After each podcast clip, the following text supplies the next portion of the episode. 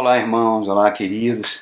Estamos aqui mais uma vez meditando na palavra de Deus, dentro dessa série que nós estamos propondo, que é, tem como título Ser Cristão, como deveríamos ser como cristãos, baseada nas epístolas do apóstolo João. Né?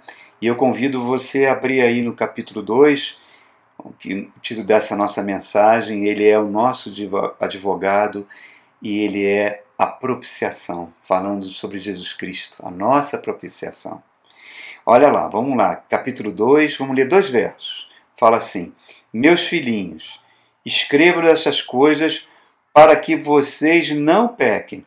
Se, porém, alguém pecar, temos um intercessor junto ao Pai, Jesus Cristo, o justo. Ele é a propiciação pelos nossos pecados, não somente pelos nossos, mas também pelos pecados de todo mundo. Olha que coisa linda que o apóstolo João está escrevendo. Por isso que na primeira mensagem dessa série nós botamos assim o nosso amigo João, né? João tem quase 100 anos aqui, irmão, quando ele escreveu essa carta. Ele é o último dos apóstolos. Todos os apóstolos já morreram. Ele recebeu vários livramentos que ele poderia ter sido morto. Inclusive, o último antes dessa carta, o imperador Domiciano de Roma mandou ele para a ilha de Pátimos, onde ele mandava os escravos trabalharem na mina de sal para que ele morresse lá, naquele trabalho pesadíssimo de extrair sal. E é ali na ilha de Pátimos que ele vai ter as revelações na qual ele vai escrever o livro do Apocalipse. Mas, mesmo assim, Domiciano não conseguiu matar João. Domiciano morre, o imperador que, se, que entra no lugar dele liberta João, e ele, com quase 100 anos, volta para a cidade de Éfeso. Diz a tradição cristã que ele leva a mãe de Jesus, Maria, com ele, onde ela vai morrer na cidade de Éfeso, e escreve essa carta linda, irmãos. Essa carta maravilhosa que ele está escrevendo aqui para nós. E ele começa essa carta falando assim: Meus filhinhos, olha que coisa terna, olha que coisa pastoral com amor. Reparem, ele escreve com a preocupação tremenda do estado espiritual da igreja, da igreja toda espalhada por todo o Império Romano e certamente até os dias de hoje. Né? O estado espiritual das pessoas. E ele fala: não pequem, ele está falando primeiro da realidade do pecado, essa realidade tenebrosa, essa realidade que destruiu a humanidade, essa realidade que obrigou o próprio Deus a encarnar na pessoa de Jesus Cristo e morrer numa cruz. Esse poder que domina todos os seres humanos, né? o poder do pecado. Mas ele fala, não pequem, mas ele fala com tanto carinho, ele não está repreendendo, ele não está apontando o dedo, ele não está ferindo com exortações, ele não está usando a sua língua como um açoite sobre as pessoas, não. Ele está encaminhando todo o seu raciocínio nessa, nessa carta tão linda com bondade, com amor. Né? É o apóstolo do amor. E como é diferente dos tempos que nós estamos vivendo hoje, irmãos. Nós estamos vivendo a cultura do ódio. As redes sociais ocupada por muitas pessoas que se dizem cristãs, né, estão exalando ódio. Vemos pregadores aí com milhares de seguidores exalando ódio, apontando uma lista de pecados que, se as pessoas cometerem, vão para o inferno, gerando temor e medo, e isso não, não muda ninguém, irmãos. O que muda as pessoas é a presença do Espírito Santo dentro de nós, nos constrangendo, nos convencendo sobre o pecado. E aí nós vamos sendo transformados. Mas reparem, tudo isso é feito com muito amor. João está falando com muito amor, e reparem, ele não está negando a realidade do pecado, o perigo do pecado. Ele está falando, inclusive, que o pecado é universal. Ninguém pode escapar, nenhum ser humano pode escapar dessa realidade tenebrosa que o pecado entrou na humanidade e causou morte em todo o universo, em toda a criação. E ele fala: aquela pessoa que diz que não peca, que o pecado é uma invenção humana, que o pecado é uma invenção da igreja, que os seres humanos estão em evolução. E simplesmente ele diz: isso não é verdadeiro, isso é mentiroso. E a verdade de Deus não está na pessoa. Todos nós estamos envolvidos pela realidade do pecado. Mas ao mesmo tempo que ele traz essa realidade tão horrorosa, né, irmãos? Com muito amor, repito, com muito amor, ele também está trazendo uma coisa fantástica. Ele está falando, apesar de tudo isso, existe uma saída, existe um escape para evitar que o pecado nos afaste por toda a eternidade de Deus. Ele está falando, existe um escape, existe um perdão dos pecados, mediante o que Jesus, a obra que Jesus Cristo fez na cruz do Calvário, mediante o sangue de Cristo, que nos purifica do pecado. Olha que coisa fantástica ele está falando. O que Jesus Cristo fez na cruz do Calvário continua válido e vai ser válido até a volta de Cristo para todo ser humano, para toda a humanidade. Então, João está estabelecendo aqui nesses dois versos que nós lemos um princípio antes de tudo, ético, né? Porque nosso Deus é santo, então a ética faz parte da santidade. Um princípio, primeiro, que eu conheço, a partir do momento que eu conheço Deus, a partir do momento que a palavra de Deus está presente em mim, essa palavra vai provocar, vai gerar no meu coração um sentimento de obediência. É aquilo que a Bíblia chama o temor do Senhor, é o princípio da sabedoria. A sabedoria de Deus vai começar cada vez mais a permear o meu ser. Né? E mesmo que eu saiba que eu, eu Wagner, ou você que está assistindo esse vídeo, nós não temos condição de cumprir as demandas que Deus exige de nós. Não temos. Por isso, Jesus enviou a presença do Espírito Santo em nós.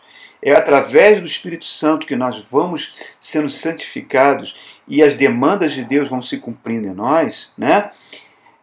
Para quê? Para que a gente. Porque nós estamos diante de duas realidades totalmente opostas: o pecado humano e a santidade de Deus são incompatíveis, são irreconciliáveis, fazem separação entre Deus. Então a obra de Jesus veio para quê? Para destruir essa barreira, para derrubar o muro de separação. Por isso que ele está chamando aqui Jesus, em primeiro lugar, ele está chamando Jesus o nosso intercessor. Em algumas Bíblias fala o nosso advogado. A expressão grega que João utiliza é paracletos, que paracletos também tem um significado, entre vários, de consolador. Olha que coisa incrível. Paracletos também tem o significado de chamar alguém para o nosso lado para nos defender, para nos ajudar, para nos aconselhar e para nos sustentar. É exatamente isso que Cristo está fazendo. É um advogado de defesa que sempre está testemunhando a nosso favor, que apoia a nossa causa diante de Deus. Deus já proveu isso desde o Antigo Testamento, quando ele estabelece aquele, aquele ritual de sacrifícios né, judaicos com o povo, com povo judeu. É, o nome na, na Bíblia grega do Antigo Testamento, a Septuaginta, para aquilo era chamado de. O verbo usado era paracletói, que vem de paracletos, que vem exatamente de favor diante de Deus. Então João está falando, ó, Jesus Cristo é nosso amigo. Jesus Cristo é o nosso defensor e continua nos defendendo hoje dessa realidade terrível do pecado. Não só minha e sua, ele é defensor de toda a humanidade. Olha que coisa incrível, irmãos. Em Romanos capítulo 8 diz que ele está à direita de Deus intercedendo por nós. E quando Jesus fala lá se despedindo dos discípulos, ele fala: Eu vou morrer, eu vou ressuscitar, vocês não me verão mais, só na eternidade. Mas eu não vou deixar vocês órfãos. Eu vou enviar o meu Espírito, o Espírito que criou todas as coisas, o Espírito de Deus. Ele é o consolador, o Espírito da verdade, que as pessoas do mundo, infelizmente, não podem receber a não ser que elas reconheçam-se pecadoras e aceitem o que Jesus Cristo fez. O Consolador. Jesus fala: Eu não os deixarei órfãos. Mas, ao mesmo tempo, a Bíblia nos alerta que nós, apesar de recebermos esse tesouro, Paulo fala o tesouro que é a presença do Espírito Santo em vasos de barro, né? Esse que é a nossa natureza. Apesar de recebermos isso, nós temos o poder, está lá em 1 Tessalonicenses capítulo 5, 19, de apagar a presença do Espírito em nós. Nós temos o poder, irmãos, de apagar a, pessoa, a presença. E quando isso acontece, nós viramos esses religiosos que estão nas redes sociais, que estão prontos para apedrejar, para apontar o dedo, para acusar, para chamar todo mundo de pecador. Porque perdeu o contato com o céu, perdeu o contato com o apagou a presença do Espírito. Tem uma passagem linda, linda, linda na, no capítulo 4 de Efésios, do verso 17 ao 32. Eu Convido você a ler na sua Bíblia. Eu vou ler na Bíblia a mensagem que tem a linguagem hoje. Preste atenção no que a Bíblia está nos dizendo. Olha que coisa fantástica na linguagem de hoje. 17 ao 32. É, começa assim: chega da velha vida, da vida que a gente tinha antes. É por essa razão que eu insisto e tenho todo o apoio de Deus, em que jamais sigam a multidão a massa ignorante que não tem nada na cabeça. Eles tanto se recusaram a se relacionar com Deus que perderam o contato não apenas com Ele, mas com a própria realidade. Não conseguem mais pensar direito. Parecem uns zumbis, são obcecados por sexo e viciados em todo tipo de perversão. Mas isso não é vida, gente. Vocês aprenderam de Cristo.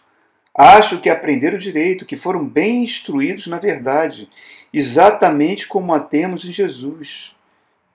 Olha que coisa séria que ele vai falar agora. A desculpa da ignorância não vale mais. Tudo, e eu quero dizer tudo mesmo, que está ligado àquele velho estilo de vida tem que ser abandonado. É pura podridão, doideira total. Saiam fora. Agora é a hora de ter um estilo de vida totalmente novo, zerado. Uma vida planejada por Deus, renovada a partir de dentro, uma vida que muda para melhor a conduta de vocês e que faz o caráter de Deus tornar-se realidade em nossa vida. Essa nova vida traz mudanças. Chega de mentiras, chega de fingimento. Falem a verdade. No corpo de Cristo estamos, antes de tudo, conectados uns com os outros. Se você mente para alguém, está mentindo para você mesmo. É normal ficar com raiva, claro que todos sentem raiva, mas não alimente a vingança no coração. Não deixe que a raiva domine muito tempo. Resolva um problema antes de dormir. Não deem mole para o diabo. Não deixe que ele prejudique a vida de vocês. Verso 28. Vocês costumavam roubar para levar vantagem? Não façam mais isso. Arrume um emprego decente até mesmo para poder ajudar os que não têm condições de trabalhar. Tenham cuidado com a maneira de falar. Nunca saia da boca de vocês nenhuma besteira ou baixaria.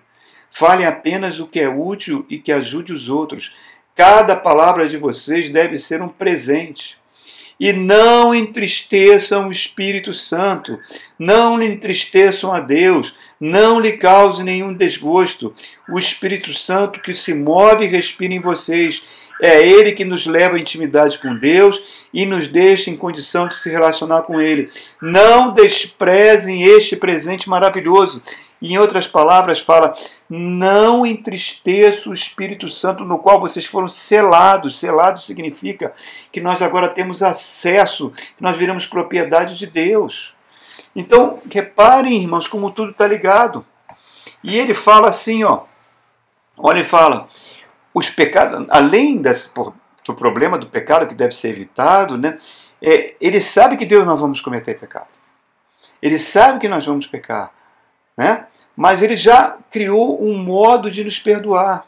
Então o que eu preciso fazer é mudar minha mente. Não ter mais a mente de um gentio. Né? Jesus fala. Né? Lá no, no Sermão da Montanha, quando ele diz assim, ó, não fiquem ansiosos com o dia de amanhã, não se preocupem com comer, com vestir, porque quem se preocupa com essa coisa são gentios. Gentios aquelas pessoas que estavam fora, fora da aliança de Deus. Agora não, nós pertencemos ao Senhor. Mas o que faz a gente viver numa vida de pecado, o que faz a gente ver como gentio é a ignorância pela palavra de Deus. A ignorância pela palavra de Deus não permite que a sabedoria de Deus, que o Espírito Santo quer implantar em nós, aconteça. Viremos o gentio. O gentio só se importa consigo próprio. O gentio olha para a natureza, ele quer extrair os recursos da natureza sem se preocupar com o futuro. O gentio quer olhar para as pessoas, quer extrair o máximo delas para o seu próprio benefício. O gentio é aquele mundo que está fora da realidade de Deus, esqueceu o céu. A vida espiritual dele não existe, irmãos. Então nós não podemos ser assim como cristãos. Senão nós vamos cada vez ficar mais, mais materialistas. Olha o ponto que a igreja está permitindo que o mundo penetre dentro dela. Ela se politizou, criou essas coisas horrorosas chamadas bancadas evangélicas, onde bispos e pastores se elegem, cheio, toda hora a gente está vendo um escândalo atrás do outro, um envolvimento atrás do outro que não tem nada a ver com o evangelho. Olha a produção que a igreja está fazendo nas redes, irmãos. Uma produção do ódio. A gente vê muitas pessoas indo aos cultos. Ah, hoje eu senti Deus aqui falar comigo. Deus falou, tremi todo, espelhinhos, cara arrepiado. Deus estava presente. Ok. Tudo bem, você experimentou isso, mas o que, que você aprendeu? O que, que a palavra que foi pregada te ensinou? Ah, não sei, nem sei se foi pregada a palavra. Então o que, que adiantou, irmãos? Porque não tem como separar Jesus da sua palavra. O que, que se a gente não aprender, a gente não cresce. E isso entristece o Espírito. O Espírito Santo não fica triste pelos pecados que você comete, que ele sabe que você vai cometer. O Espírito o Santo fica triste pela sua ignorância. É ina, nós lemos aqui, é inadmissível que você seja uma pessoa ignorante na palavra de Deus. Não pode. Porque se você não aprende com a palavra, você nunca vai ser transformado. Você está enterrando o talento, que a parábola dos talentos fala isso, enterrando o talento. E preste atenção, o Espírito Santo fica triste, não é que ele fica deprimido chorando, não. Não. Ele fica triste pelo potencial que está sendo desperdiçado, que Jesus morreu na cruz por esse potencial na sua vida. É uma autossabotagem. É você se tornar um gentio. É isso que ele está falando. Jesus é o nosso advogado, sim, irmão, mas nós temos uma contrapartida. Segundo lugar, ele diz que Jesus é a nossa propiciação. Isso é lindo demais, irmãos. A palavra propiciação vem do grego islamos, que significa aplacar a ira de alguém ofendido. O pecado ofende a Deus. Aí a pessoa ofendida provê os meios para restabelecer de novo a relação perdida com o pecado por meio do perdão. É isso que a Bíblia está falando, é islanos. É aquele ritual do Antigo Testamento, né? para que retirasse a mancha de culpa do povo de Deus. O pecado impede a nossa presença diante de Deus, irmãos. Por isso que Deus estabeleceu um sistema de sacrifício no Antigo Testamento, onde o sacerdote pegava um cordeiro sem mancha, sem defeitos, impunha a mão sobre esse cordeiro, esse cordeiro era sacrificado, o sangue desse cordeiro era derramado sobre a tampa da arca da aliança, o propiciatório. Às vezes era feito duas vezes ao dia o sacrifício da manhã e da, e da tarde. Às vezes era feita, e também era feito uma vez por ano, onde toda a nação de, de, de Israel jejuava, o dia de Yom Kippur, o dia do perdão, para que Deus aplacasse a sua ira e perdoasse o povo. Esse mesmo princípio foi trazido para Jesus Cristo. Ele é o nosso Cordeiro de Deus. Agora reparem, o sangue de cordeiro não transformava o povo judeu de pecador em santo, simplesmente ele era aceito. Agora o sangue de Cristo nos santifica. O sangue de Cristo é muito superior à antiga aliança. Estamos sendo purificados. Aquilo que os rabinos falavam, que a lepra do pecado era desinfetada do povo e eles podiam se aproximar de novo de Deus, João está declarando que Jesus já fez isso por toda a vida, para todos nós e para toda a humanidade. A igreja existe para isso. A igreja não existe para formar bancada evangélica, para se misturar em política, para entrar nas redes sociais com um discurso de ódio. Não. A igreja existe para proclamar essa verdade. A igreja é a nova humanidade que foi restaurada pelo sangue de Jesus. A igreja existe para proclamar João 3,16, que Deus amou o mundo de tal maneira que deu o seu Filho unigênito, para que todo aquele que nele crê não pereça, mas tenha a vida eterna. Para proclamar aquele que está em João capítulo 12, verso 32, que Jesus diz: Quando eu for levantado, falando da sua morte, de ser levantado na cruz, atrairei toda a humanidade para mim.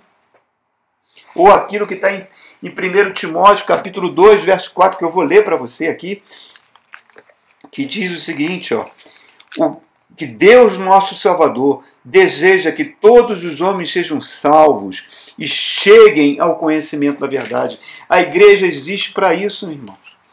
A igreja existe para abraçar todos ela é uma igreja universal ou católica, que é o nome que significa igreja universal, não da igreja católica romana, nem da universal do reino de Deus, não tem nada falando delas, mas universal no sentido que ela abrança todos os seres humanos, independente de raça, de cor de pele, de, de posição social, de, de, de gênero sexual.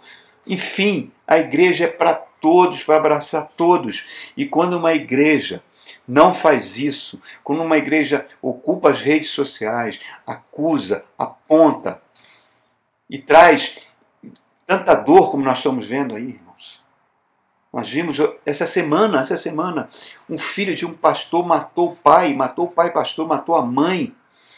E pegou o sangue dele, fez cruzes na parede e depois cometeu suicídio. Vimos também um garoto de 14 anos matar o pai, um pai que tinha um, cheio de bens, porque ele estava batendo na mãe. Nós estamos vivendo a realidade do ódio. Nós vimos essa cantora de forró agarrando a roupinha do filho, porque o filho adolescente escreveu uma bobagem na, nos TikTok da vida e foi alvo de ódio, e esse ódio ele não pôde gerenciar porque ele é um garoto, um menino, e levou ele a cometer suicídio, a mãe agarrando a roupinha dele, gritando, chorando por causa do ódio. E cristãos envolvidos com isso, irmãos. Onde nós vamos parar? Será que nós estamos virando uma igreja da, da Ku Klux Klan? Que o pessoal louvava a Deus, depois saía para tacar fogo na igreja dos negros e enforcar os negros. Será que nós estamos vivendo isso? Será que nós vamos ser a igreja do terceiro Reich alemão? que disse que o Antigo Testamento tinha que ser queimado, que Jesus não era judeu e que os judeus tinham que ser sacrificados? Será que nós vamos ser assim, irmãos? Será que quando o anticristo chegar, ele vai ser adorado por todos?